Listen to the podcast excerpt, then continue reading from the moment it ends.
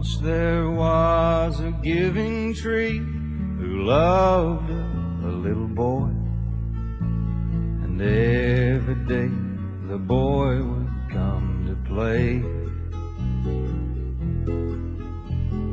Swinging from her branches, sleeping in her shade laughing all the summer hours away. And so they loved, oh, the tree was happy. Oh, the tree was glad. But soon the boy grew older and one day he came and said, Can you give me some money, tree, buy some things I found? I have no money, said the tree, just apples, twigs, and leaves. But you can take my apples, boy, and sell them in the town. And so he did, and oh, the tree was happy.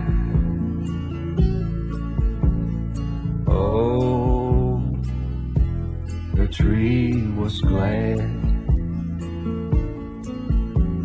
And soon again the boy came back, and he said to the tree, I'm now a man, and I must have a house that's all my own. I can't give you a house, he said. The forest is my house. But you may cut my branches off and build yourself a home. And so he did. Oh, the tree was happy. Oh, the tree was glad.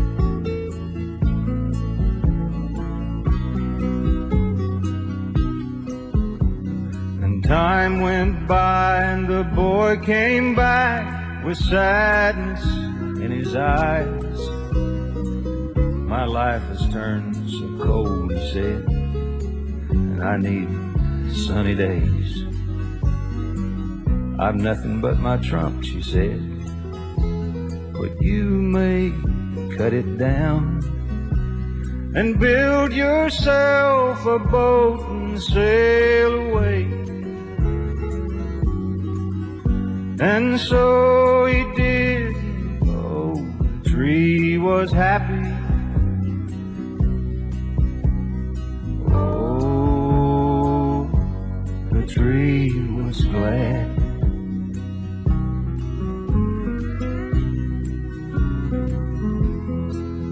And after years, the boy came back. Both of them were old. I really cannot help you you ask another gift. I'm nothing but an old stump now. I'm sorry, boy, she said. I'm sorry, but I've nothing more to give. I don't need very much now, just a quiet place to rest. Boy, he whispered with a weary smile. Well, said the tree, an old stump still is good for that. Come, boy, she said. Sit down. Sit down and rest a while. And so he did. Tree was happy. Oh, the tree was glad.